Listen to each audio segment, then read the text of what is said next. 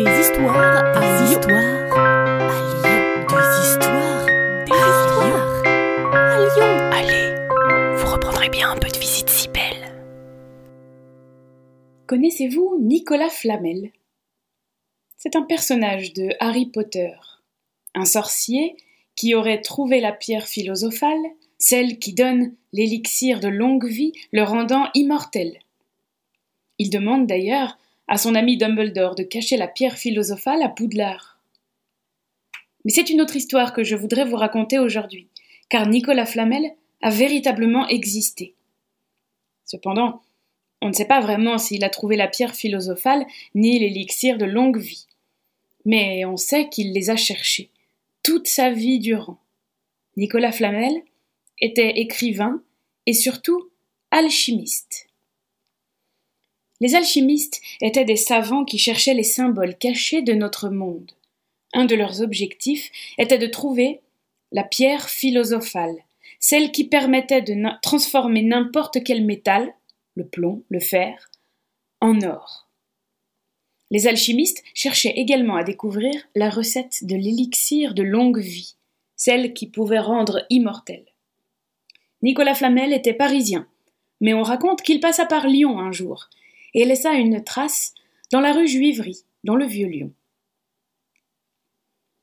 La rue Juivry se nomme ainsi car c'est dans cette rue que vivaient les Juifs installés à Lyon au Moyen Âge. Un jour ils furent expulsés par le roi Charles VII. Ils laissèrent derrière eux de somptueuses maisons, qui furent bien vite reconstruites à la Renaissance. Cette rue était l'une des rues les plus prestigieuses de toute la ville. Et depuis que les Juifs ont été chassés, une rumeur court dans Lyon. Ils auraient laissé derrière eux un somptueux diamant, caché dans les murs d'une maison. Tout le monde cherche le diamant, mais personne ne le trouve. Et c'est là que notre ami Nicolas Flamel intervient. Nicolas Flamel souhaite marier sa fille au fils d'un riche lyonnais. Malheureusement, sa fille refuse, elle décide d'aller vivre sa vie dans un couvent. Le mariage est annulé et les Lyonnais sont un peu désappointés. Nicolas Flamel veut se faire pardonner. Il commence par leur offrir de l'argent, puis il leur offre une curieuse énigme. Un papier sur lequel sont dessinées des têtes de lion, onze plus précisément. Et il précise que ces têtes de lion seraient le moyen d'accéder à un trésor inestimable. Nicolas Flamel avait-il découvert la cachette du diamant de la rue Juivry?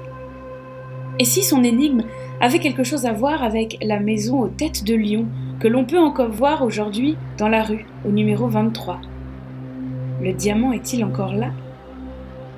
Mystère. La prochaine fois que vous serez dans le vieux Lyon, ne manquez pas la très belle rue Juivry et sa maison aux têtes de lion au numéro 23.